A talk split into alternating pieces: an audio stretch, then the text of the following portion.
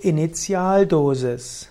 Initialdosis ist die Anfangsdosis eines Medikamentes. Oft ist die Initialdosis höher als die Erhaltungsdosis.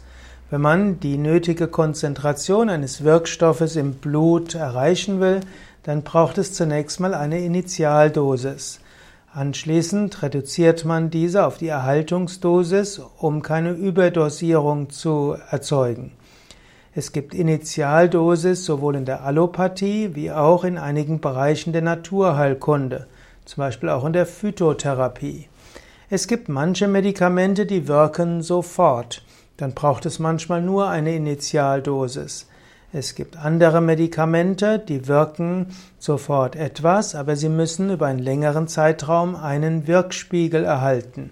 Da braucht es oft eine höhere Initialdosis und danach wird man das Medikament oder auch das Phytopharmakum, also die Pflanzenmittel, reduzieren. Wiederum gibt es andere Medikamente, bei denen ist es klüger, zunächst langsam und mit einer geringen Dosis anzufangen und die Dosis schrittweise zu erhöhen. Gerade bei Medikamenten oder Pflanzenmitteln, die ein breites Nebenwirkungsspektrum haben oder auch Nebenwirkungen haben, die unangenehm werden können, da ist besser, man nimmt eine niedrige Initialdosis und schrittweise erhöht man sie, damit der Körper es verträgt.